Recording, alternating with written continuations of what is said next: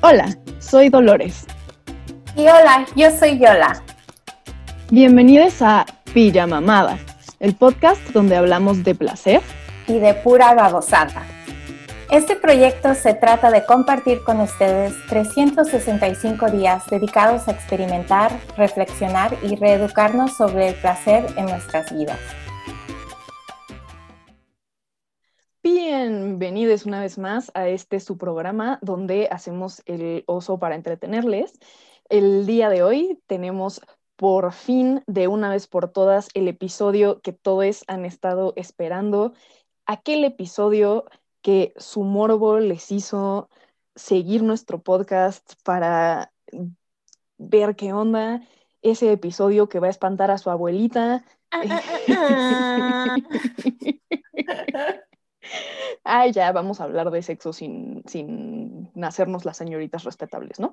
Entonces, Eh. este, pues bueno, eh, que, que, ok, pausa. Evidentemente, todas las personas son dignas de respeto indistintamente de lo que hagan con su autonomía corporal. Nos referimos a eh, como este estereotipo de señorita respetable, pues no es que realmente alguien sea menos, más o menos respetable por lo que haga con su cuerpo, ¿no? Una vez dejado eso claro, este, pues bueno, el día de hoy lo que vamos a estar haciendo es platicar sobre un libro que se llama She Comes First. Eh, este libro salió en 2004 y después cuando lo tradujeron al español, eh, Editorial Aguilar lo tradujo el título como Ellas llegan primero. Eh, entiendo por qué tomaron como esa decisión creativa en la traducción, esa, esa licencia creativa. Pero... Me- ok, ¿puedes explicarle, puedes explicar un poquito de eso? Porque, por ejemplo, para alguien pocha como yo, Sí, es que justo, eh, no sé si vieron, eh, espero que sí hayan visto, cuando pusimos como la publicidad de, de hey, miren, este episodio ya salió. em, nosotras estamos poniéndolo como ellas se, entre corchetes, vienen primero. Eh, lo que sucede es que en inglés, eh, she comes first es un juego de palabras entre eh, ella viene primero y ella se viene primero. O sea, puede interpretarse de las dos maneras. Mm. Entonces, puedo entender por qué decidieron traducirlo como ellas llegan primero para que les funcionara el juego de palabras, ¿sabes? Como llegar al orgasmo, pero sin... Es que no es... No lo hicieron un juego de palabras, ¿sabes? Porque el, el, el she comes first en inglés, eh, Ujú. por un lado sí se refiere a, a que la intención es que el orgasmo de la mujer suceda antes que el orgasmo del hombre. Ahorita Sí. vamos a hablar un poquito más sobre eso. Pero también eh, se puede interpretar como que ella es prioritaria, ¿sabes? Ella viene primero de, de estar como, pues sí, de ser prioridad, de ser este, no sé de qué otra manera decirlo, pero definitivamente eso no lo transmite la traducción del título en español. Entonces, pues bueno, hicimos nuestro mejor esfuerzo para traducirlo mm, menos, eh, menos hispano, pero quizá un poquito más cercano al doble sentido que le quisieron dar al título en inglés. Y eh, pues eso, vamos a estar hablando sobre este libro que se trata justo de eh, pues estos temas. Mm, explica la brecha del orgasmo entre hombres y mujeres cis en relaciones heterosexuales, en el sentido de que los hombres cis llegan al orgasmo con mucho más frecuencia que las mujeres cis durante el coito pero esta brecha se reduce significativamente cuando la actividad en la que están involucrados es cunilingus.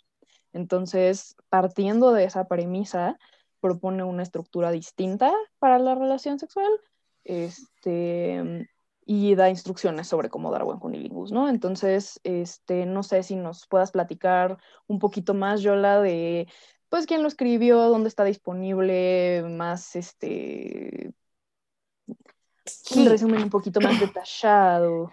Va, entonces este es escrito por el doctor Ian Kerner, que es, uh, él tiene un doctorado en sexología y se especializa en terapia sexual y en terapia de parejas. Uh, entonces, uh, él llega a escribir este libro. Bueno, empieza su carrera como escritor, se podría decir. No sé si recuerdas ese libro, He's Not That Into You, como no está tan interesado en ti. Hicieron una pelea al respecto. ¿A poco es suyo?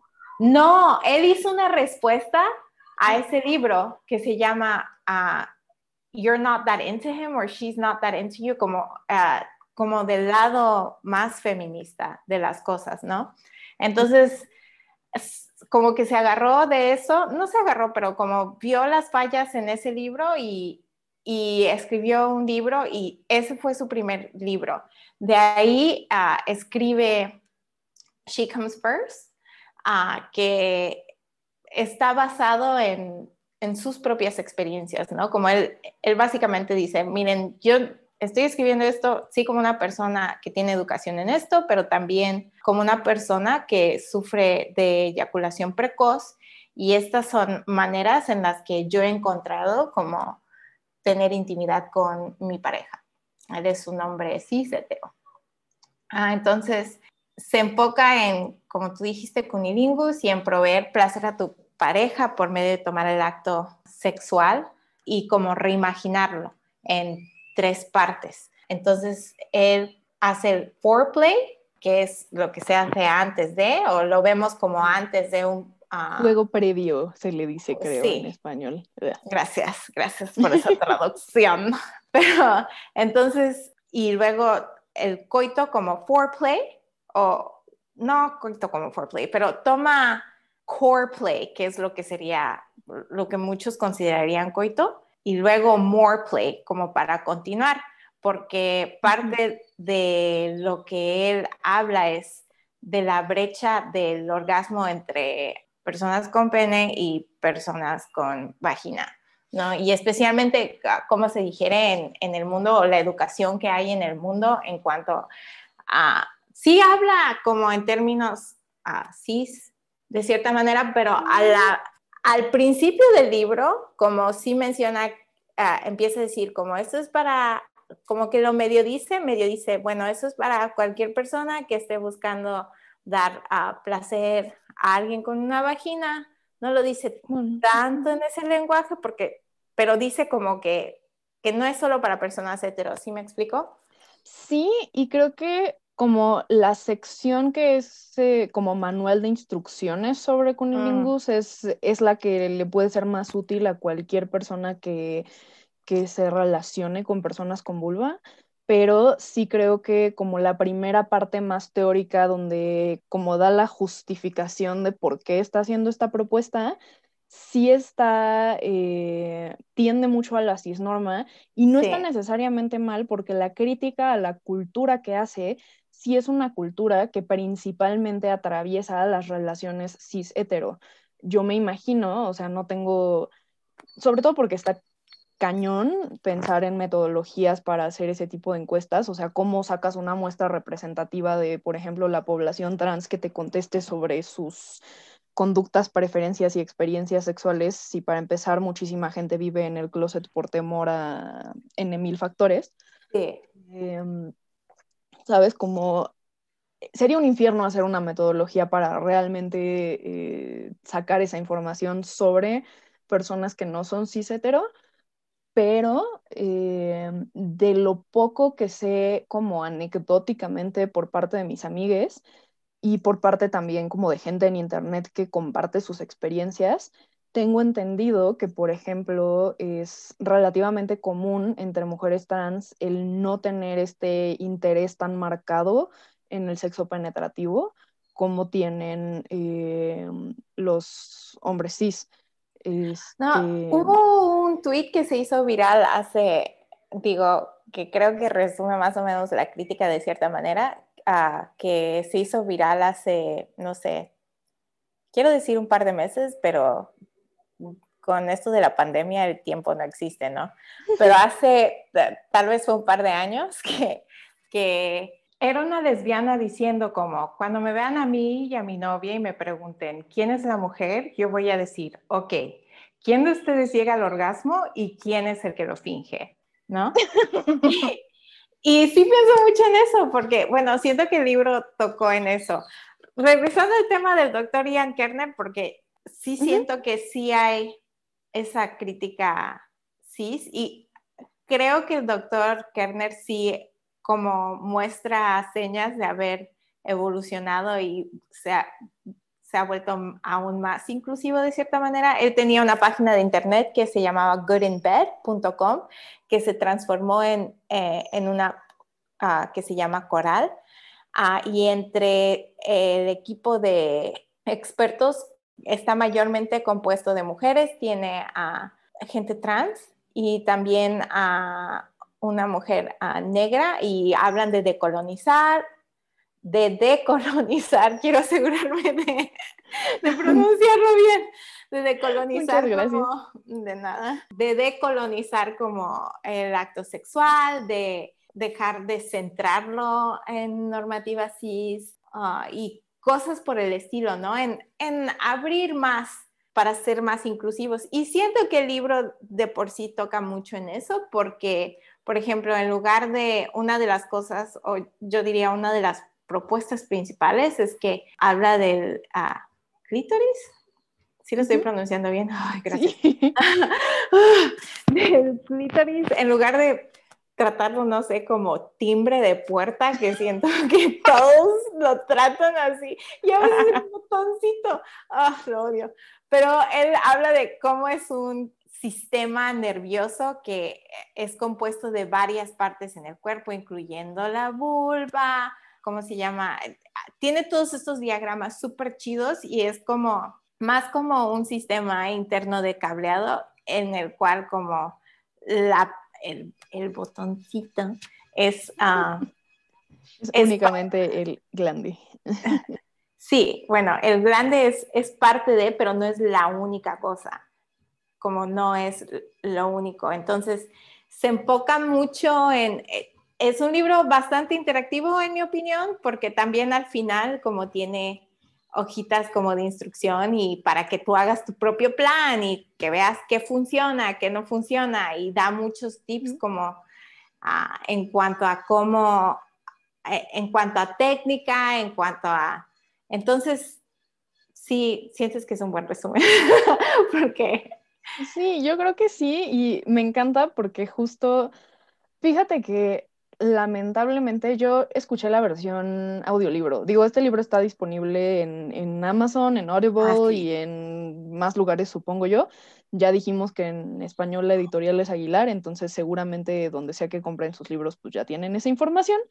Em, y em, pues bueno, como yo escuché la versión de audiolibro, eh, lamentablemente no tuve como el chance de ver qué diagramas acompañaban al texto, pero mm, de todas maneras hace un trabajo relativamente bueno eh, explicando mm, qué onda con lo que quiere transmitir sobre la complejidad del clítoris como un órgano que tiene muchísimas más partes que solo el botoncito que de nuevo se llama eh, técnica y correctamente glande del clítoris, que literalmente es como equivalente a pues el glande del pene, ¿sabes? Es como tanto para las personas con pene como para las personas con vagina como para las personas intersex eh, o intersexuales o como se pronuncia eso en español porque ya establecimos que somos pochas en este programa. Eh. Este,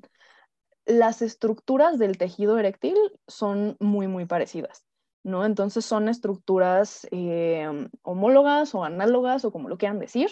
Y el chiste es que entonces puedes, em, puedes nombrar, eh, o sea, son, son el mismo tipo de tejido como en una configuración diferente, ¿sabes? Algunos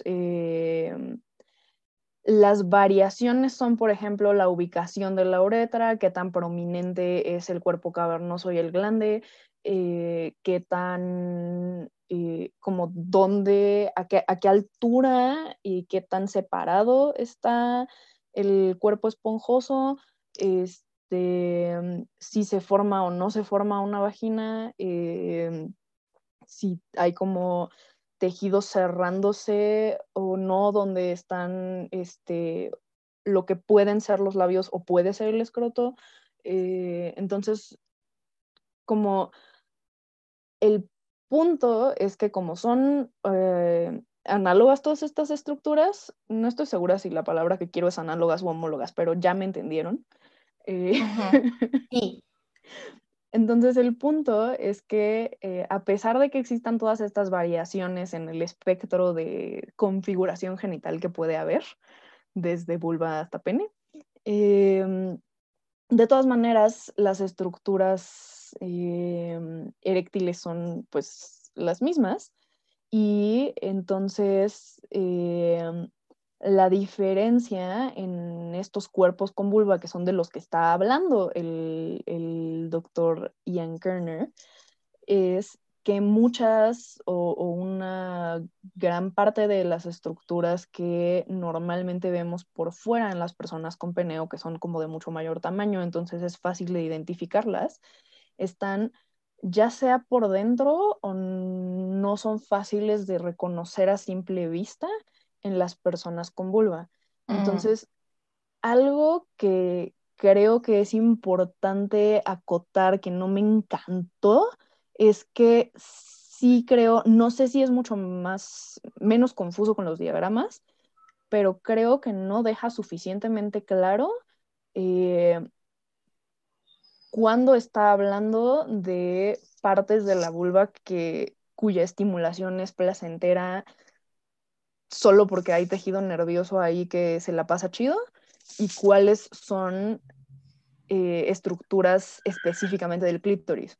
Porque ah. de pronto habla de, este, digo, al final todo es tejido eréctil, ¿no? Pero, pero, este, cosas como el equivalente al, mm, bueno, no sé, no estoy segura si contaría como parte del clítoris el equivalente al perpucio, por ejemplo.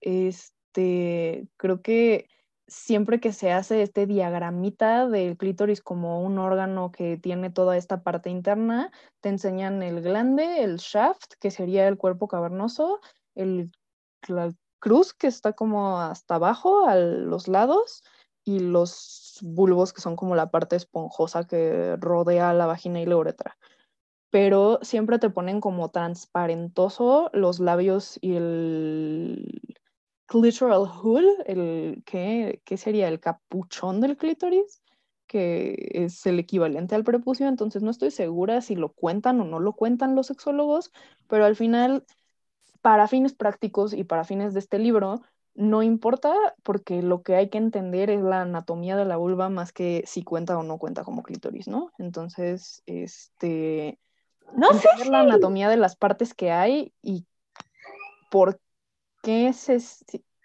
como cuáles, cuántas partes hay y cómo se siente bien estimular cada una, porque al final eh, cuando habla de técnica sí es como muy específico sobre qué, qué, le, qué recomienda hacer como con cada sección anatómica que menciona. No sé si es porque sí tuve acceso a los diagramas y me ayudaba a visualizar un poco mejor.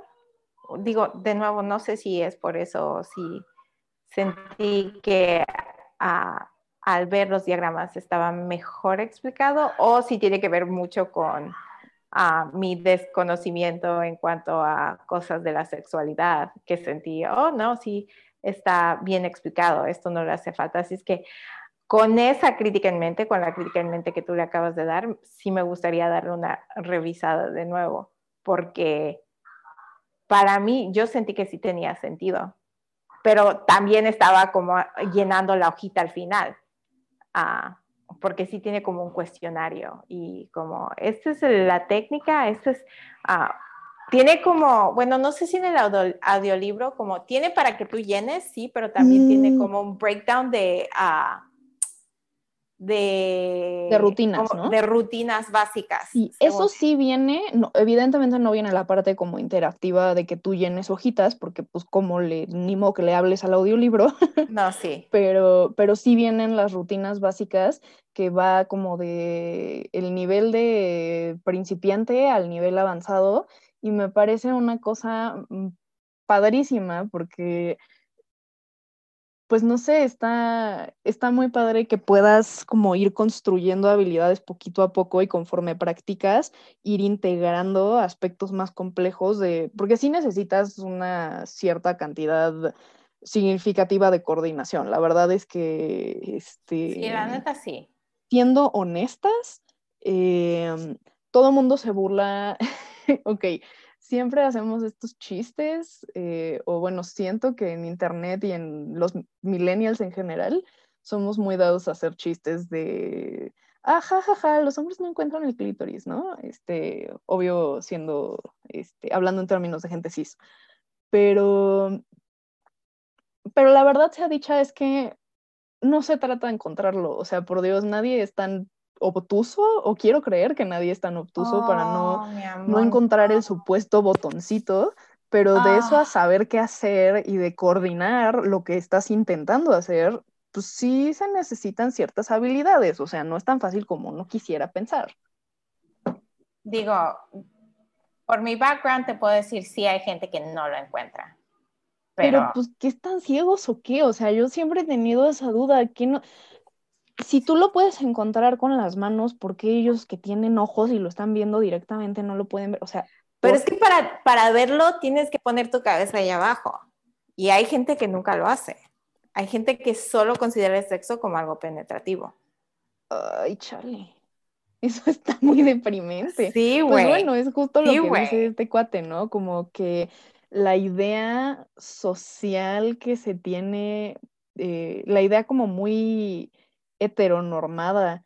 Y digo heteronormada porque no estoy segura qué más decir. Si quieres, me atrevería a decir incluso patriarcal de cómo debe ser el sexo cuando su función principal se considera reproductiva, ¿sabes? Porque por muchos años ese fue como su, no sé, em, sí siento que una gran parte de por qué, y, y, creo que lo comenta, ¿no? Este cuate en su libro, por qué tiene un rol tan eh, enaltecido en nuestra consideración de lo que es sexo, entre comillas, de verdad. El coito como práctica sexual es porque pues, es lo que lleva a tener bebés y eso es importante para que la especie exista. Entonces, pues bueno, el chiste es que como la estructura con la que se piensan socialmente las relaciones sexuales eh, entre hombres y mujeres cis es, eh, ah, bueno, tienes, el juego previo es un requerimiento casi burocrático en la mente de las personas, en donde tienes que este, interactuar de maneras no penetrativas únicamente el suficiente tiempo para que haya el mínimo indispensable de lubricación para que una mujer cis sea penetrable. Y ya, ¿no? Así consideran el, entre comillas, juego previo y de ahí pasan directo al coito y asumen que sus penes mágicos van a hacerte llegar a los este, heights del placer que nunca antes has conocido, lo cual me parece súper estúpido, pero a mí nadie me preguntó, ¿verdad? No, espera, es mi podcast, sí me preguntaron, es súper estúpido. Eh. Ay, no, es que sí, es deprimente. Digo, por ejemplo, yo lo estoy viendo del lado de religión previa y siento que dentro de, uh, porque ah, como todo, ¿no? Existe en un espectro. Entonces, siento que dentro de la religión que yo practicaba, estamos medio a la mitad de eso, no completamente ah, liberados y educados y abiertos, pero tampoco no tan mal como cosas como el quiver movement en los Estados Unidos, que es como los Duggars o gente así que básicamente se dedica a tener hijos, ah, tiene como 12 hijos de entrada y, y luego todos los enseñan a todos los hijos en casa, las mujeres no usan pantalones ni shorts, solo faldas largas y, y ¿cómo se llama? Y tienes a una mamá que dice, pues cuando mi esposo tiene deseos de tener intimidad sexual, como yo soy la única persona que se lo puedo dar, así es que nunca se lo niego. Entonces, ese es el estado, güey, sí, ese es el estado de, ese es donde existen las cosas en varios ámbitos religiosos y luego tienes. Por eso cuando, cuando tú me dices, no puedo creer que nadie sepa dónde está, yo, yo sí lo creo, porque eh, te digo, lo he visto como, tengo a, conozco a mujeres que nunca, nunca, nunca, nunca han recibido sexo oral de sus esposos en esos ámbitos creo que yo también, pero pues tampoco es como que vaya yo este, preguntando. digo, no, digo, no era, yo sí, porque, digo, porque era tan... Pero es que tú puedes preguntarle a gente de tu edad este, dentro de esos círculos. Yo, sí, exacto, exacto. Las personas que tengo en mente no son gente de mi edad, son gente de la generación de mi mamá. Ah, y ahí sí estoy segurísima que muchísima gente no sé si incluyéndola a ella y genuinamente no es algo que quiera preguntarme porque gracias Freud tengo suficientes pesadillas a hacer eso.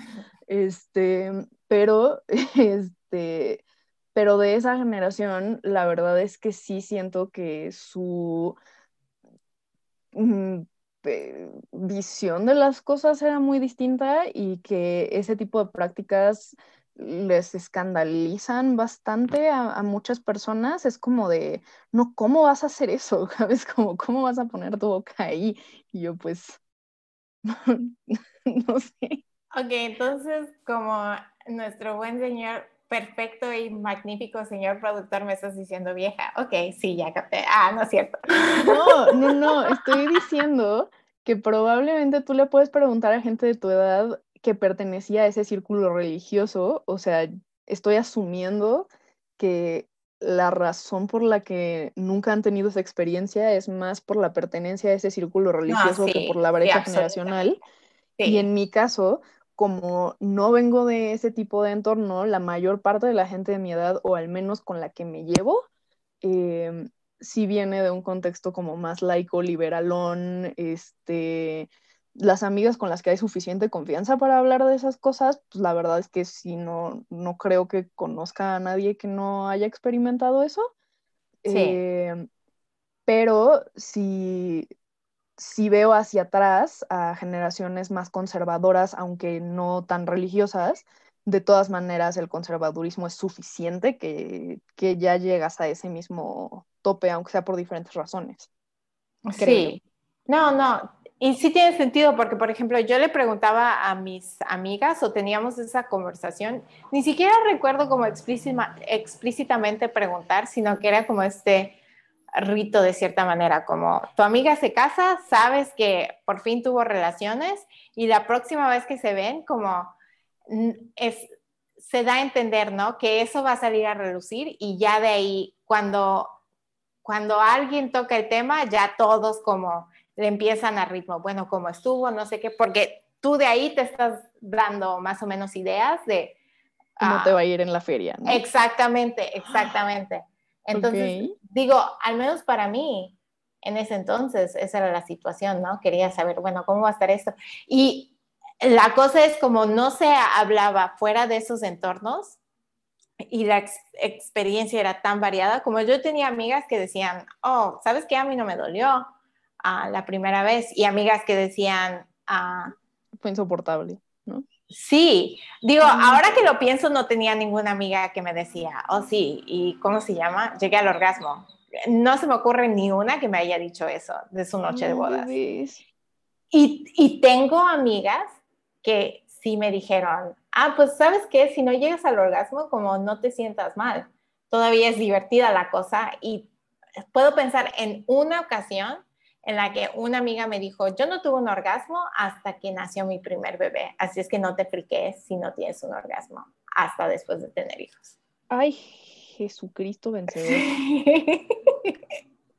o sea, híjole, bueno, o sea, no, no, no, no soy quien para juzgar en contexto ajeno, pero Feliz domingo Me da mucha tristeza. de, de Ramos. Así que, queridos, estamos grabando esto en Domingo de Ramos, este, prácticamente encima de la fecha en la que va a salir este episodio, este, porque razones, porque, porque la vida es dura y todavía no nos pagan por hacer esto, ¿verdad? Entonces, este, pues una tiene que trabajar para comer y trabajar no es hacer podcasts bonitos, lamentablemente. Hasta ahorita. Pero bueno, hasta, ahorita. Hasta ahorita. Tal vez algún día. Algún día. Este, deberíamos abrir como un, un tip jar, un frasco de las propinas. Ya sé, o también, no sé, ponerlo en nuestro... Se, ay, se, se, me cae gordo, pero eso de ponerlo en, en nuestro vision board. Ponerlo en el universo. Querido universo, Sí, necesito dineros. Gracias. Ay, ya sé. Ay, pues sí. Entonces, pues bueno, ya vol- volviendo pues a, porque creo que me fui muy cañón. em, ay, qué oso, qué fresa. Bueno, ya X, ¿no? El, el acento ya se notaba desde antes. Así me quieres. Sí. Volviendo a cómo el, el asunto de pensar en la estructura normal, entre comillas, de una relación sexual como algo que va del juego previo súper mediocre al coito como este mm, el non plus ultra de la sexualidad, que alguien en algún punto dijo que era y los demás le creyeron porque razones. Em, la propuesta, la contrapropuesta que hace este cuate es interesante, tengo mis reservas, pero es muy, muy interesante y definitivamente es una mejora. Eh, más adelante, en el episodio 8 específicamente, este, spoiler ahead, vamos a hablar de como las razones por las que es súper problemática esta analogía de las bases de béisbol para hablar de como la estructura de, del placer, de como de, ah, si llegar a primera base es besar a alguien y la segunda es fajar con alguien y no sé cuáles son las bases porque no tengo 14 años y mm, pero pero vamos, esa analogía que todos más o menos conocemos, este esa analogía y otros modelos para pensar eh, el placer sexual que son lineales, ¿sabes? Donde hay como una escalerita de pasos que siempre siguen la misma secuencia y que van de menor a mayor y que no pueden como ser flexibles sobre, eh, pues sí, sobre el orden en el que haces las cosas o sobre si ya llegaste a cierto nivel de excitación, querer este, regresarte un rato a algo entre comillas menos avanzado o menos adelantado en esa carrera. Mm. eh, pues es problemático, ¿no? Porque no son carreritas, no es este un camina en línea recta de principio a fin, o sea, no, vamos, no tiene por qué ser así y creo que eso le pone mucha presión innecesaria al, al acto. Lo vuelve normativo, lo vuelve rígido, lo vuelve eh, complicado para las personas que por cualquier razón no eh, pueden obtener suficiente placer de ese esquema. ¿No? Y entonces, eh, pues este cuate propone algo un poco más flexible, no suficientemente flexible en mi opinión, pero bueno, dice que eh, para empezar, mantiene la palabra foreplay, o sea, lo que entendemos por juego previo en nuestra, coloquialmente, pero sí enfatiza que el juego previo debería ser como muchísimo más eh, duradero y a conciencia y debería ser algo que disfrutas en sí mismo en vez de como carrerearlo para llegar a la siguiente cosa. Este, y que incluso podría, eh, o sea, lo que me gusta es que no tiene en ninguna etapa eh, específica es la única en la que puede haber un orgasmo según él. Eh, entonces, eh, según lo que propone, podría incluso haber eh, un primer orgasmo durante el juego previo Em, y de todas maneras seguiría contando como juego previo porque el core play, que sería la siguiente etapa propuesta y sería algo así como juego central, eh, también me gusta porque es un poco como juego de palabras, ¿no? Como muchas veces se refieren a los genitales de las personas con vulva como core, como su centro. Sí. Este, entonces, core play eh, me suena a que es un juego entre tanto lo principal como, como el plato principal, valga el chiste sobre comer, este, tanto eso como, como un jueguillo con la palabra core en tanto genitales vulvásticos. Pero, eh, y sí, bulbásticos es Bulbásticos. está muy bien, muy bien. Este, entonces, durante el core play es cuando introduce el rollo de cómo debería ser el sexo oral. Es un poco un poquito normativo al respecto. Yo diría que, quizá no necesariamente debería ser exactamente como lo plantea, pero sí creo que es una excelente guía para quien no tenga idea de cómo o no, eh, no se haya sentido cómodo en el pasado haciéndolo o no haya tenido mucho éxito en el pasado haciéndolo. O sea, si tú ya tienes una técnica que es como súper exitosa y te ha funcionado de maravilla y tienes como evidencia tangible de que tus parejas no están fingiendo esos orgasmos, pues la neta, ni para qué te complicas, ¿no? Yo diría.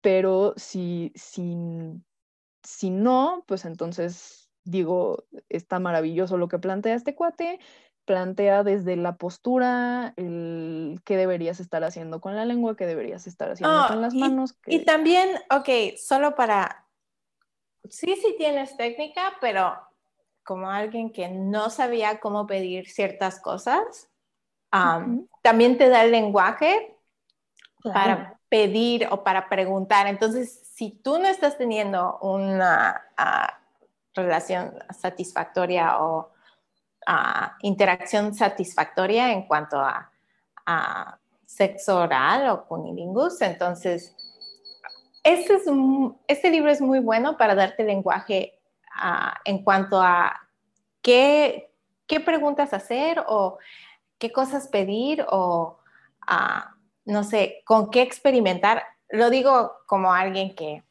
sí, ya. Siento que eso fue una autobalconeada. Y no, claro. Es este. Voy a, voy a tomar mi Jamaica. No, no creo que te hayas balconeado. La verdad es que sí creo que por mucha experiencia que, que UNE tenga, el adquirir lenguaje en torno a estas cosas que a lo mejor sabías que te gustaban, pero ni siquiera sabías cómo dar este, retroalimentación positiva de, oye, esto está chido, repítelo. Está padrísimo poder nombrar partes de la anatomía, poder describir em, híjole, no sé, inclusive cómo nombra diferentes tipos de movimientos de lengua, es como, pues, ya que lo ves descrito en esos términos, dices, oh, sí había una manera de explicarlo, eh, porque siento que en tu cabeza mm, luego dices, pues, ¿cómo voy a decir esto? O sea, sé cómo se siente, pero no sé cómo decirlo. Em, entonces sí, creo que es, un gran, gran punto lo que dices de adquirir el lenguaje para, tanto para poder pedir lo que no estás recibiendo como para poder eh, pedir más de lo que sí estás recibiendo y te está gustando. Em, está increíble como facilita la comunicación entre la pareja.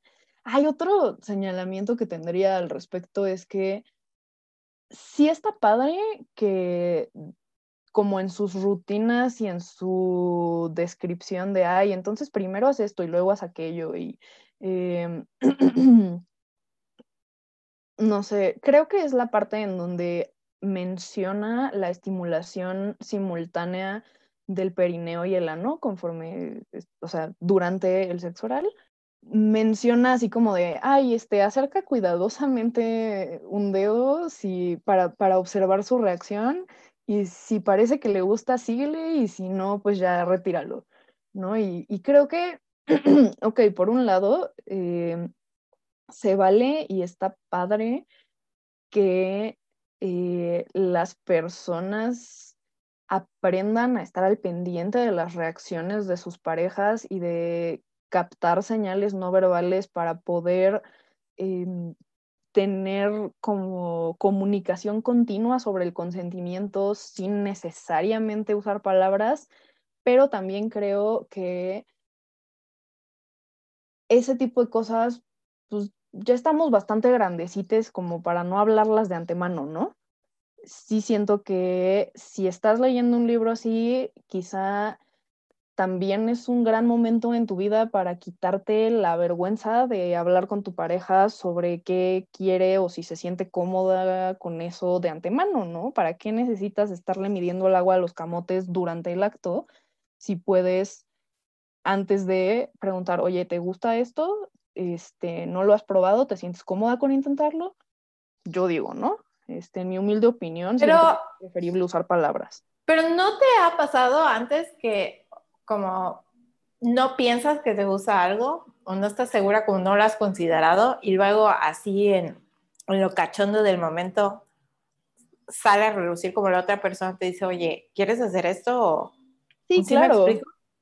Claro, claro. O sea, lo que yo digo es justo como que si no es, si nunca lo has intentado, se vale decir, oye, pues no tengo idea si me gusta porque no lo he intentado, pero pues vamos a probar y ya si no me gusta te digo como, hey, detengámonos eh, también pasa que en el calor del momento, pues, este, no sé si es que la gente asume que te gustan cosas que no considera, eh, entre comillas, anormales o fuera de lo común o rutinario.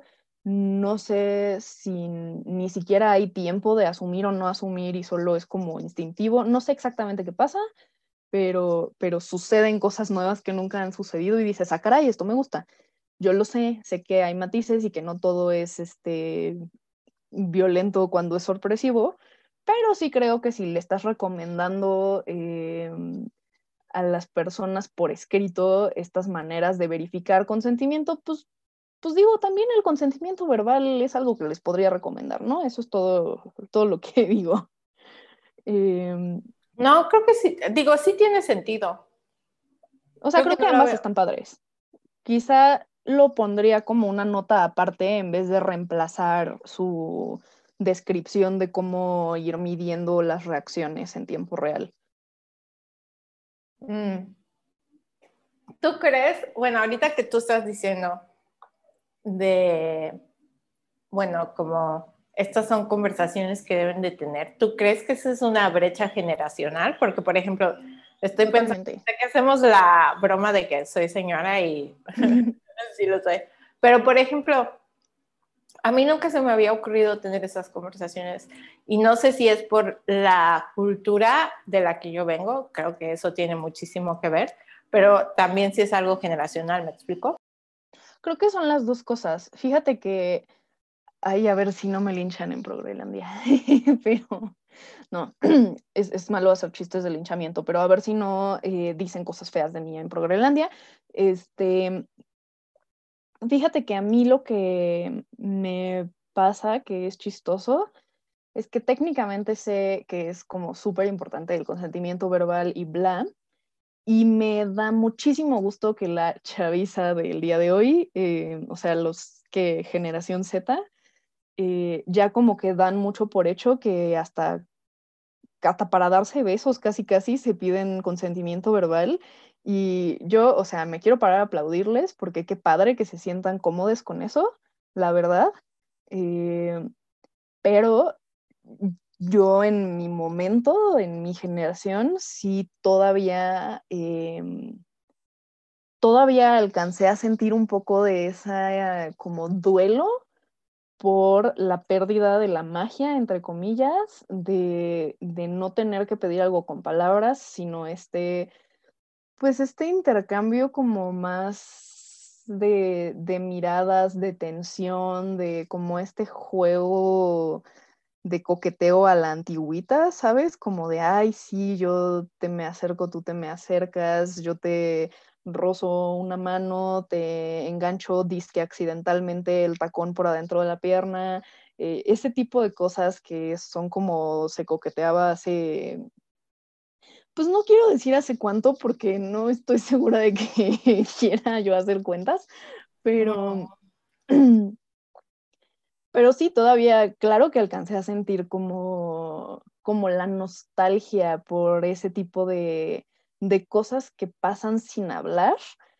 Y claro que siento que puedes irle midiendo el agua a los camotes al consentimiento sin hacerlo súper verbalmente explícito, pero también creo que con el paso del tiempo, eh, bueno, no sé si es con el paso del tiempo. O si más bien eran escasas las personas que tenían ese talento para empezar, aún en otras generaciones, pero la gente que no tiene las habilidades para leer y transmitir con lenguaje corporal o no verbal en general ese tipo de cosas, o sea, quien no sabe interpretar si sí quieres o no quieres, quien no sabe interpretar si te está gustando o no te está gustando, quien solo sabe insistir pero no sabe, eh, sabes, cómo hacer la pausa de la atención para recibir el feedback, pues entonces eh, el, el, riesgo de violentar a la persona de junto es mucho mayor, ¿no? Entonces,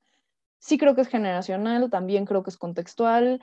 Eh, creo que pues al final del día es una decisión individual, pero sí creo que mientras más nueva sea una pareja, mientras menos práctica tengas interactuando con una persona y menos le conozcas su, menos establecida esté la comunicación no verbal entre ustedes, más seguro es este playing it safe, ¿no? Como no, no es preferible no tomar el riesgo de violentar a la persona de junto que aventarte a tomar ese riesgo como porque, ay, es que qué rica la tensión de jugar a ser James Bond y el juego de miradas y, ay, no sé.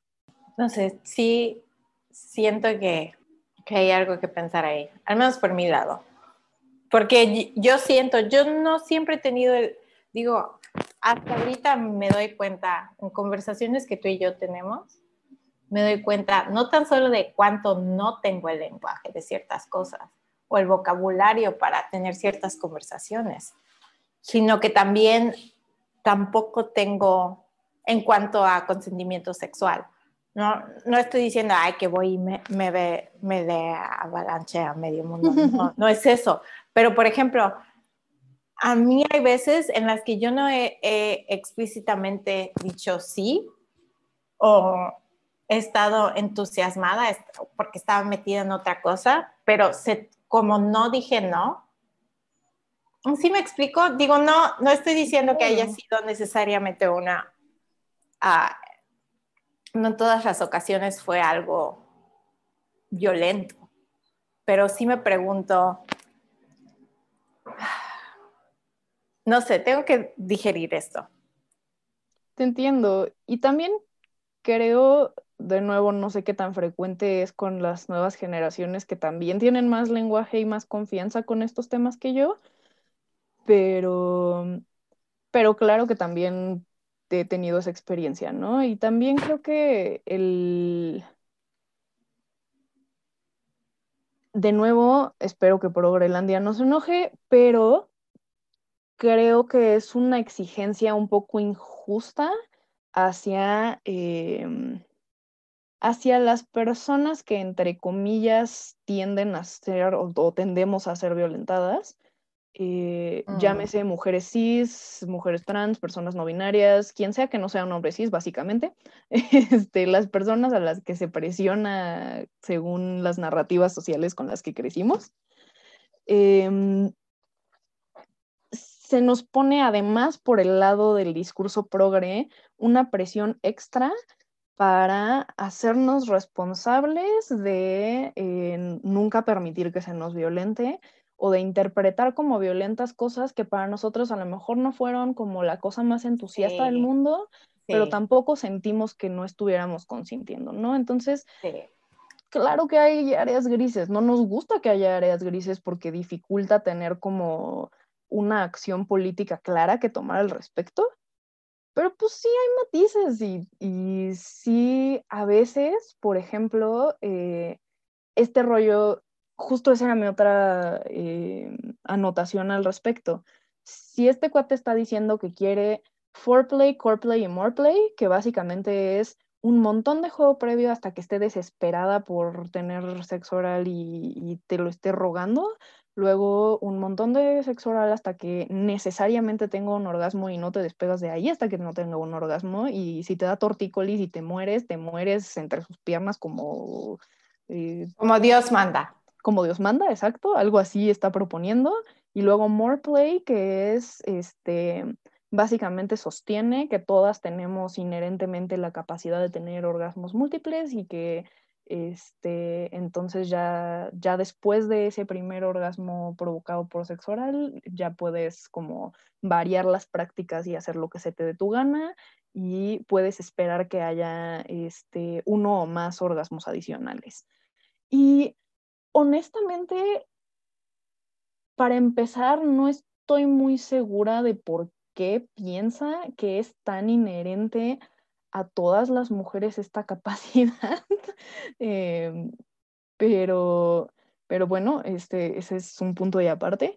Em, pero, pero en general el hecho de que también se esté centrando tanto en, no, y es que a fuerza tiene que tener un orgasmo, es como, güey, ok, por un lado, sí que padre que en una cultura donde no se valoran tanto los orgasmos de las mujeres cis como los de sus parejas hombres cis, em, se, enfatice el, priorizar su placer, ¿no? Eso está muy bien y es muy necesario y sabes si hay una brecha que cubrir ahí, algo que compensar, pero también de nuevo, en términos de que el discurso progre no nos presione para, para exigir siempre, siempre, siempre tener este placer, pues a veces hay otras razones por las que quieres relacionarte sexualmente con una persona, ¿no? A veces es la cercanía, a veces es el contacto, a veces la otra persona está expresando su deseo y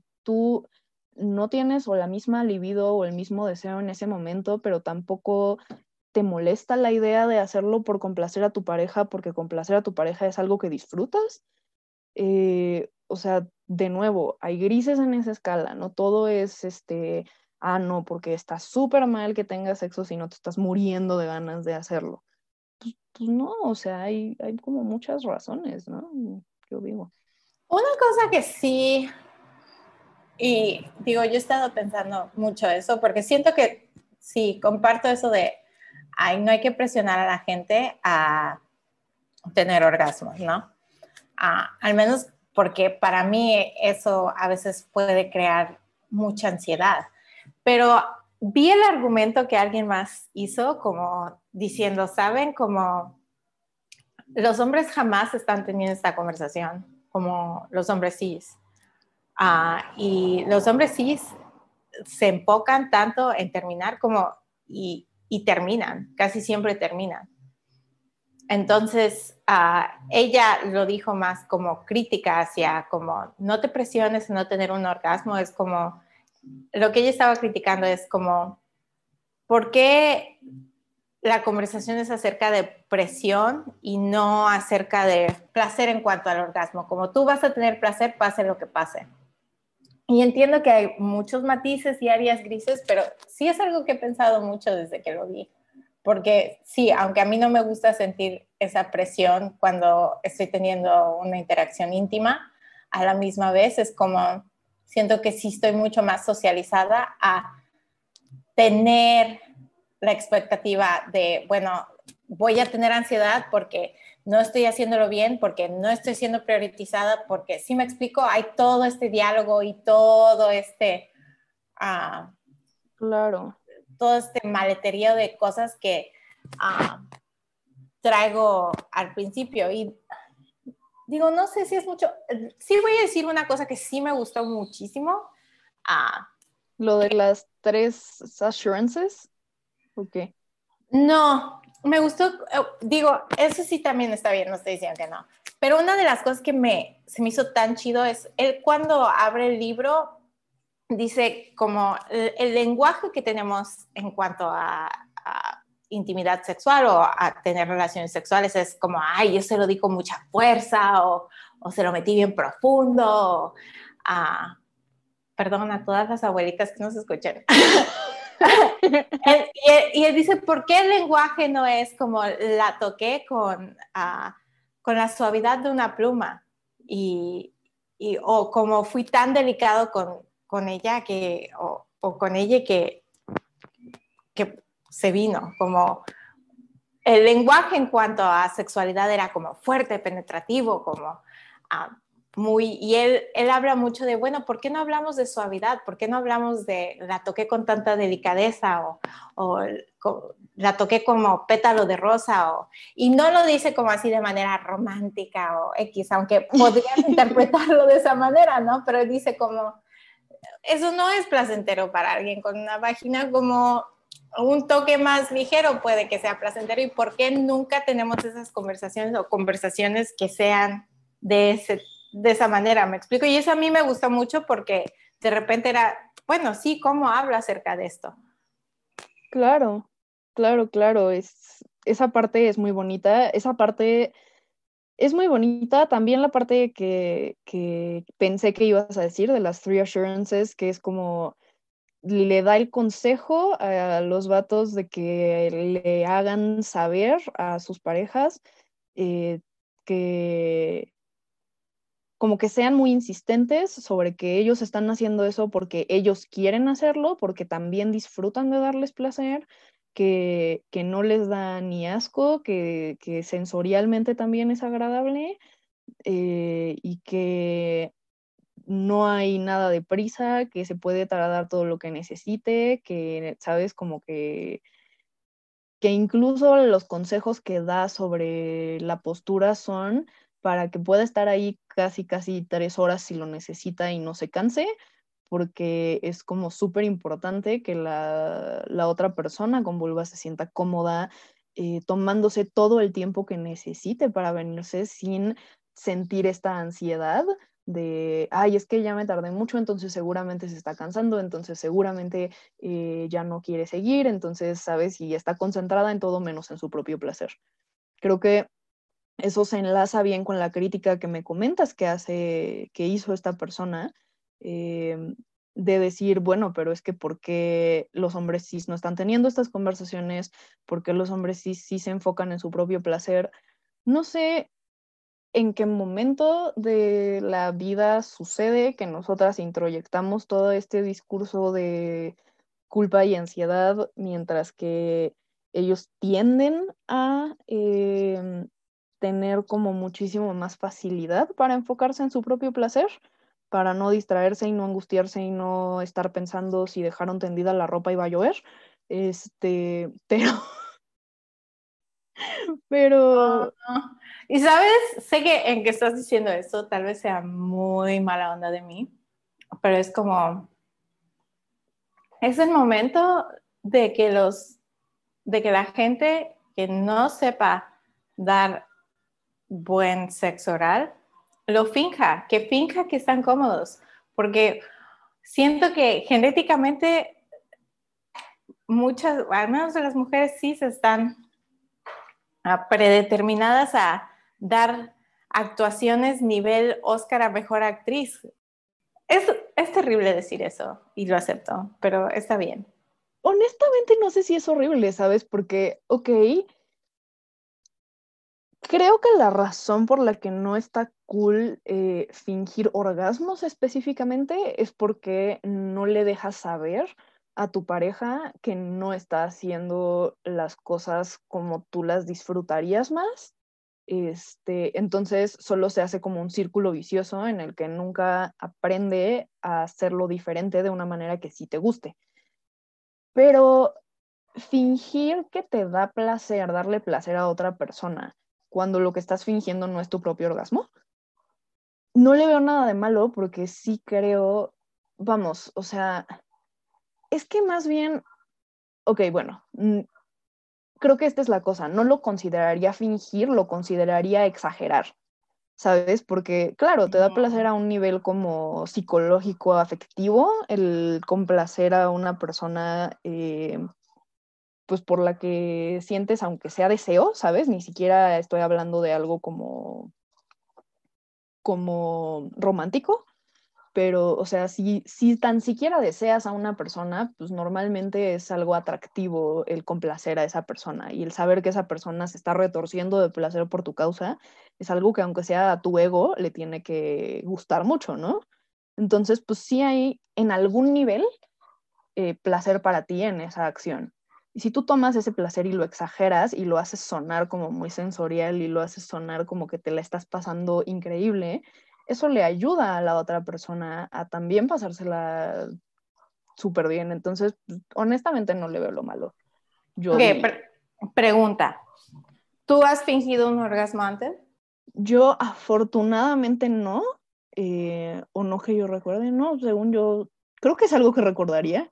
Este, definitivamente sí he llegado a exagerar como el, lenguaje corporal y, no verbal de, de, qué tan chido me la estoy pasando como para ayudarle a la otra persona a, este, a pasársela más chido, pero nunca ha sido un orgasmo lo que haya fingido, ¿sabes? Como nunca he dicho la mentira de que, de que llegué al orgasmo cuando no fue así. Bueno, y eso es todo por nuestro show día de hoy.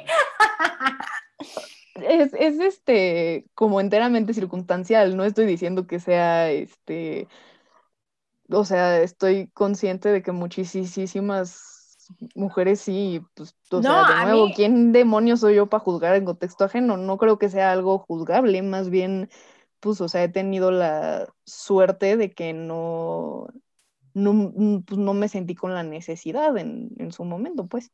No, a mí me fascina oír esto, porque yo sí, súper lo he hecho. Entonces, oír eso, oír esa experiencia es como, ok, ¿qué, qué necesito yo? ¿Qué no estoy? Tengo como 10.000 preguntas, ¿no? Pero de nuevo, ven, ven, como venimos de lados muy diferentes del espectro, uh, recordando las, las entrevistas que yo te mencioné, ¿no? Entonces, yo, estoy, yo estoy acostumbrada a que me pregunten, pero otras cosas, no necesariamente en cuanto a mi placer, sino a mi dignidad, podríamos decir. Vamos a, contarle esto a nuestras escuchas porque han de saber, ok, eh, como, como paréntesis, de las primeras veces que hablamos sobre siquiera considerar meter este libro al podcast, este, estábamos empezando a, a, leerlo o releerlo, supongo, en el caso de Yola, y empezó a hablar este cuate a la hora de explicar como teóricamente la brecha del orgasmo. Eh, como para, para tener un marco de referencia sobre el cual hablar de la respuesta sexual humana, él se basaba en el modelo de Masters y Johnson, que es un modelo que seguramente muchos de ustedes conocen, que es como si hubiera en un plano, en el eje de la, la Y, es la que va hacia arriba, sí, en el eje de la Y es el nivel de excitación y en el eje de la X es como el tiempo, ¿no? Entonces, este, el tiempo pasa de izquierda a derecha, la excitación va de abajo hacia arriba, uh, más excitaciones más arriba, pues. Y entonces es como una gráfica donde la línea va, va subiendo, este, a eso se refieren las críticas a que el modelo sea lineal, porque aunque no sea una línea recta como el movimiento rectilíneo uniforme que aprendes en física en secundaria, eh, sí es algo que, aunque curve, se supone que va, tiende hacia arriba, tiende hacia el orgasmo y después tiene como una primera fase que es la excitación, luego una segunda fase que es de meseta, que es cuando la excitación está eh, al tope, pero no a nivel orgasmo, luego tiene un pico, que sería el orgasmo, y luego tiene eh, como una caída abrupta, que es la fase de resolución, donde ya se liberó la tensión sexual.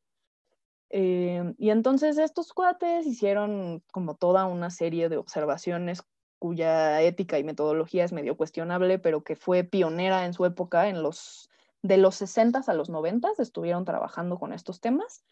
Em, hicieron ese modelo que todo el mundo medio conoce y la primera vez que yo le mencioné a Yola algo que tenía que ver con ese modelo, me dijo que no sé de lo que estás hablando, le enseñé la grafiquita y me dijo, ¿qué? ¿Tú en la escuela estabas viendo estas cosas cuando te dieron educación sexual? Yo cuando tú tenías esa edad estaba haciendo esto y me platicó la historia de terror que ustedes están a punto de escuchar. No, sí, es que por, eso te digo, como hay veces que yo digo, ah, sí hay mucho de mi educación que, que hay, definitivamente hay, hay lugares donde hay mucha carencia, ¿no? Entonces, yo lo que le explicaba a Dolores es que yo crecí en un ambiente, digo, sí, sé que digo que crecí en un ambiente religioso, pero ese ambiente religioso incluía que yo desde los 12 años entraba a tener algo que se llaman entrevistas de dignidad. Entonces entras con un líder eclesiástico ah, y te hacen preguntas en cuanto a qué digno eres, ah, como básicamente qué también te estás portando y, y entre esos se incluyen preguntas de dignidad sexual. El problema es que no hay una regulación en cuanto a, esto es lo que tienes que preguntar, no hay especificidad. Entonces, yo he tenido de líderes en, el tiempo, vamos a decir, que yo estuve ah, desde que nací hasta que hace cinco años, cuatro años. Entonces, y estas entrevistas empezaron, tengo 36, y estas entrevistas empezaron desde los 12 años. Entonces, ah, tuve que a 20 años de, entrevistas así y era, ah, y me tocó el rango de preguntas que mis líderes me, me hacían de sexualidad, era desde líderes que no me preguntaban porque sí tenía líderes que me decían, ah, ¿sabes qué? Tú estás bien, yo confío en ti, sé que eres una buena chica, no te voy a preguntar de eso. Hasta líderes que me preguntaban, ok, ¿has tenido relaciones sexuales? ¿Te has masturbado? ¿Te han, te han penetrado con dedo, con, sin dedo? ¿Llegaste al clímax o no? Y es siempre en un cuarto a solas con un hombre. Digo, cuando sí tenía 12 años, sí me preguntaron, ¿eres casta? ¿Cómo has tenido relaciones sexuales? Y yo ni había besado un güey en ese entonces. Entonces, te podrás imaginar el shock de como esto que tiene que ver con nada. Ah, pero sí, sí ha llegado a ser súper incómodo y entonces en algo así, ah, como que tu cerebro se programa para, para abandonar tu autonomía sexual de cierta manera, ¿no? Ah, y entregársela a alguien que que se supone que es más digno y tiene más experiencia que tú, que es un hombre de cierta manera, ¿no? Entonces, sí es mucho desaprender y reaprender ciertas cosas en cuanto a mi propio placer y culpabilidad y qué está bien, qué está mal. Está cañón. Está, es, es impresionante porque además, según me contabas en ese pues aquel día que me, soltaste esa bomba y yo de plano estaba en un estado de incredulidad que creo que me mandaste un artículo que tenía entrevistas a, mujeres que habían salido de, una comunidad religiosa eh, como esta y describían sus experiencias en estas entrevistas y eran, pues esencialmente eran experiencias de abuso sexual infantil, porque si tú estás eh, haciéndole preguntas insistentes, profundamente morbosas, eh, detalladas sobre sexualidad a, menores de edad, y son menores de edad que a veces ni siquiera ubican bien qué demonios es masturbarse porque son chiquititos y les estás explicando este, con detalle cómo se hace eso, pero ya que les explicaste cómo se hace eso, les dices que es malo y se van a ir al infierno si lo hacen. Este, pero además había dentro de esas entrevistas unas chicas que decían que, eh, que cuando les preguntaban por, por las cosas como culposas que habían hecho con los noviecitos, si ellas contestaban que no había sido como por iniciativa propia, sino que el novio había sido el que lo había iniciado, eso las exculpaba de, o sea, tenía como menor peso o menor culpa que si ellas manifestaban o deseo o haber sentido placer. ¿Sabes? Si ellas solo habían sido el, el cuerpo del que un güey se valió para sentir placer, entonces no era tan grave. Pero si ellas habían sentido deseo o placer, entonces sí era grave y sí era pecaminoso. Y yo como, ¿qué? Sí, güey, sí. O sea, eso se puso bien darks. Podemos, no es, no es el cambio de tema más sutil, pero para enfocarnos en cosas más alegres. ¿Cómo, dirías, sí. ¿Cómo dirías que esto sería, por ejemplo, de beneficio a nuestro experimento o a nuestros escuchas? Yo creo que el simple hecho de leer este libro o de plantearse las cuestiones que, que cuestionan, valga la redundancia en este libro, es un gran ejercicio para, para cuestionarnos nosotros mismos sobre cómo tenemos estructurada en nuestra mente la, la, sexualidad y sobre todo la sexualidad en pareja, ¿no? Porque, pues, o sea, de masturbación ya hablaremos eventualmente en mayo, que es el mes de la masturbación. Otros ¿Quién habrá inventado eso de mayo, el mes de la masturbación? Deberíamos de investigar eso para ese episodio. Este, pero, pero bueno, sí, ya, ya hablaremos de placer individual, pero en términos de placer en pareja, eh, sí está muy padre cuestionar esta narrativa social como implícita de cómo hay escaso juego previo y luego luego coito y eso es el non plus ultra. Eso creo que es una idea que deberíamos descartar que si alguien todavía la tiene debería tirarla a la basura y prenderle fuego, porque definitivamente, o sea... Y neta, neta, neta, neta. Neta, ni siquiera si tus únicos fines son reproductivos, deberías de tener ese esquema en el que el juego previo es un afterthought, un, ¿cómo dices? Un, un pues algo que haces solamente porque, sabes, mecánicamente no funcionan las cosas cuando hay demasiada fricción pero, o sea, no, la, la, excitación y el contacto previo y todo es, es muy importante, por, o sea, no, no, sean así, pero bueno, eh, tiremos de esa idea a la basura, prendámosle fuego y pasemos a esquemas más flexibles. No digo que exactamente el que propone este cuate sea el único que debería existir, aunque sí definitivamente pienso que, que es un, es un buen punto de inicio, ¿no? sí, claro, es, es un buen modelo. O sea, me gusta como, es, es, definitivamente una gran, gran mejoría. Creo que sigue siendo relativamente rígido y me gustaría que fuera menos lineal, porque eh, pues mm. sigue siendo relativamente lineal, ¿no? Lineal en cuanto a tiempo, ¿no? O sea, todavía se puede graficar eh, sobre el mismo plano que el modelo de Masterson Johnson. Eh, Supongo, supongo que también podríamos usar esos dos ejes para graficar otros modelos de, de placer, o sea, si, si pienso en no seguir como escalerita los pasos que dicen como la analogía de las bases de béisbol, de todas maneras, si si empiezas a tener sexo penetrativo y después decides tomarte un break para tener una sesión de media hora de besos como si fueran dos adolescentes, este, pues está padrísimo, pero de todas maneras aparece en esa misma gráfica, entonces no sé. O sea, vamos, lo que, lo que no me gusta es a fuerza tener que seguir la estructura de esa curva. No me gusta que asuman eh, como que de entrada hacen la suposición de que eh, todas las mujeres deberían de estar teniendo eh, orgasmos múltiples y si no los están teniendo es porque algo hay mal o con la pareja que las está estimulando o con ellas, ¿sabes? Tanto a nivel físico como a nivel psicológico, seguramente hay algo que está pasando.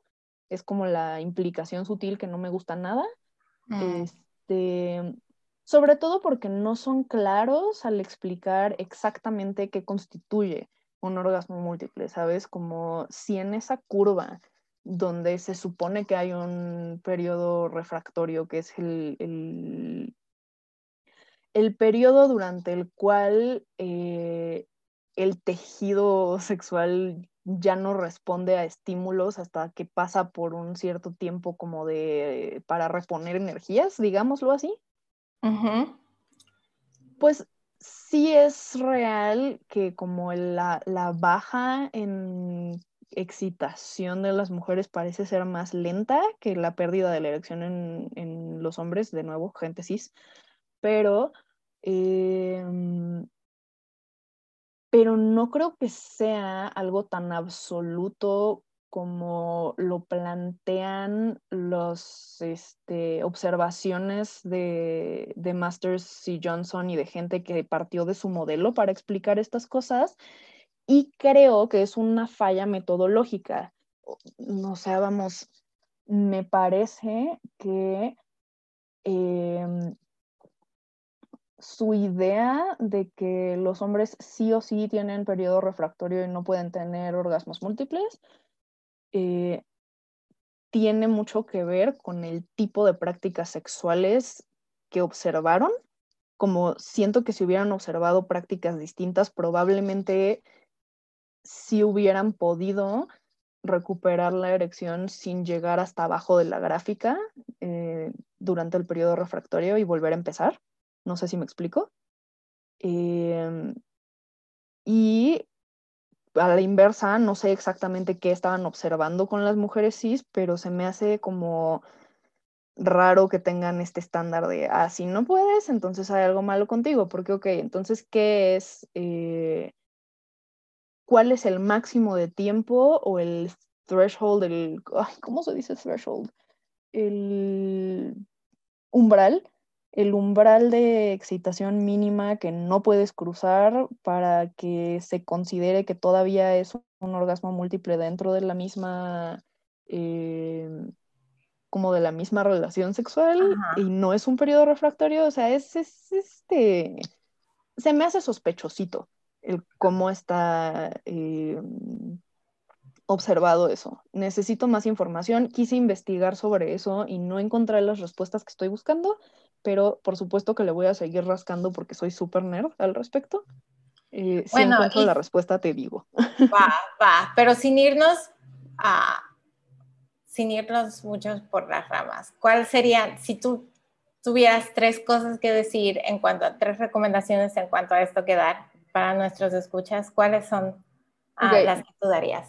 Recomendación uno, léanlo está muy bueno y los recursos como medio interactivos o para practicar que ofrece están chidísimos. Recomendación 2, cuestionense las narrativas sociales sobre el deber ser de la sexualidad, porque no me gustan los deber seres. Creo que en eso se resume mi crítica toda rebuscada de hace rato. Si alguien te dice cómo es el deber ser y ese deber ser es más complejo que algo que todos, todos les involucrados estén disfrutando muchísimo, está sospechoso que quieran normar tanto la sexualidad. Y tres, no estoy segura, tres... la verdad es que creo que con esas dos es el, el, total del resumen de lo que tengo que decir al respecto. Va. ¿Tú? Entonces, para mí los tres serían evaluar, bueno, sí, lean el libro, ah, porque siento que es un buen punto, no tan solo de partida en cuanto a técnica, pero evaluar, bueno, que para mí lo fue, así es que tal vez no debería de estar asumiendo que para todos lo va a ser, pero para mí lo fue en cuanto a cuestión de, bueno, ¿qué son algunos ah, huecos en, en, el lenguaje que yo tengo en cuanto a esto? ¿no? O el vocabulario que yo tengo contra, en cuanto a esto. Así es que sí es un buen punto de partida. Ah, así es que sí, leanlo. Ah, dos, honestamente, el, el, tener paciencia, no tan solo en cuanto al aprendizaje, ah, pero en cuanto a las partes en las que son ignorantes eh, eh, con estas cosas. Y sí, el cuestionarse qué es el debería, ¿no? Porque aunque el, o, qué rol está jugando el debería en, esa situación. Porque muchos deberías hacen cosas diferentes, como no todos hacen lo mismo.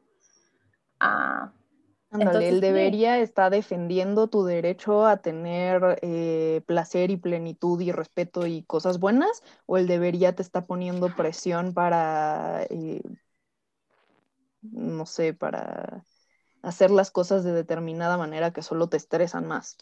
Exacto. Así es que esos serían los tres para mí. Me parece maravilloso. Y con todo esto en mente, ¿cuál dirías que sería tu meta de aquí a la próxima vez que hablemos?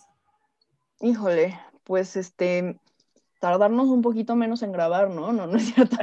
Este, la verdad es que yo eh, últimamente o sea, de la última vez que grabamos para acá, sí, sí la he pasado bastante mejor que, eh, ah, ah, ah, antes. no voy a dar detalles porque no solamente no quiero espantar a ninguna abuelita, sino que en el remoto caso de que mi mamá decida escuchar este episodio, ya me va a haber querido matar suficientes veces como para que yo cuente mis cosas más privadas y específicas. Pero, este, pero la verdad es que sí, con, el año tan horrible que había tenido en, muchas maneras que, que ya conté antes, eh, pues sí, sí, la vida ya este, se volvió a un estado de felicidad y, plenitud en ese, en ese rubro de la vida. Pero meta de aquí a la próxima vez, que es como en dos semanas, entonces es súper poquito. Digo, ya, este, ya traíamos un colchón de, tiempo grabando y ya se nos volvió a perder.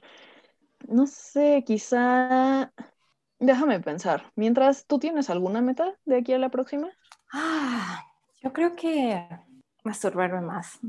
Sí, eso. Muy bien. Eso, es mi meta.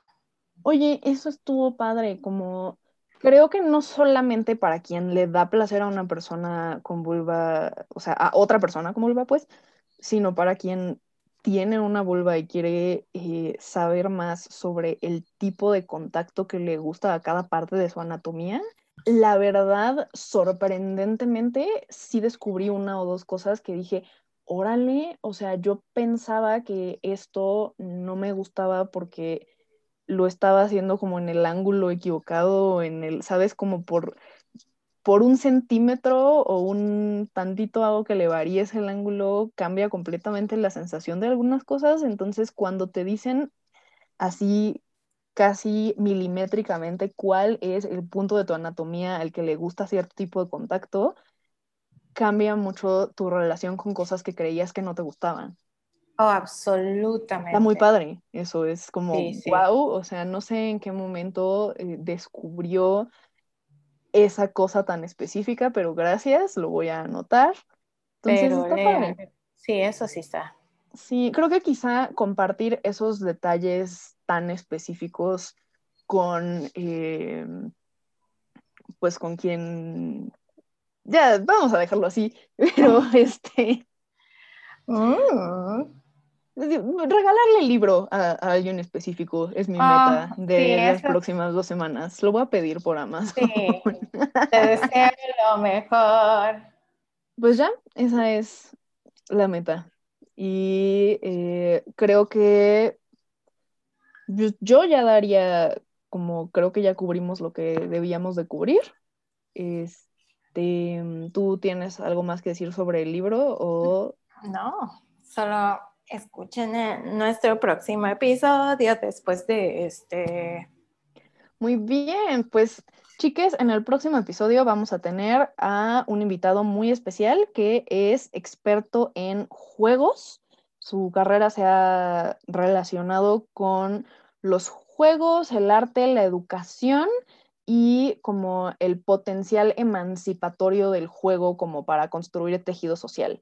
Entonces, precisamente regresando a esta parte ya no sexual o, no inherentemente sexual del ah, placer. Qué triste. Ah. Ay, oye, es el episodio del Día del Niño, danos chance. Ah, bueno, sí, pero es que, ¿sabes? la perversión es la manera en la que uno queda con embarazo, ¿no? No, ok. Claro, es que es, es, el, es, la ruta que lleva a los niños, por supuesto, pero por eso en este episodio hicimos al niño y en el próximo vamos a hablar del juego como algo que le gusta. Ah, ok, sí, tiene sentido, sí, sí. Ok, entonces, este, sí, volviendo un poco a, a esta narrativa rebelde de cómo eh, rebelarnos contra la culpa que nos da como esta, eh, esta sensación capitalista de que si no estamos siendo productivos o productives o productivas, estamos este, perdiendo el tiempo o lo que sea, vamos a hablar de por qué es importante eh, para nuestro bienestar y para tanto individual como colectivo el juego. Y entonces, con la esperanza de que a través de eso que vamos a hablar podamos valorar lo lúdico más y, darle un lugar más prominente en nuestras vidas, ya que sabemos como por qué es tan importante y que no es una pérdida de tiempo, ¿no? El, el desmarcarnos de esa narrativa es el objetivo del próximo episodio. Vamos a tener un invitado muy especial con una trayectoria bien padre al respecto y espero que les guste mucho ese episodio. Entonces, pues muchas gracias por estar con nosotras el día de hoy. Somos Dolores y Yola. Ya este, espero que le tomen la presión a sus abuelitas que hayan escuchado este episodio y nos escuchamos la próxima, en la, el 15 de abril. Bye. Bye.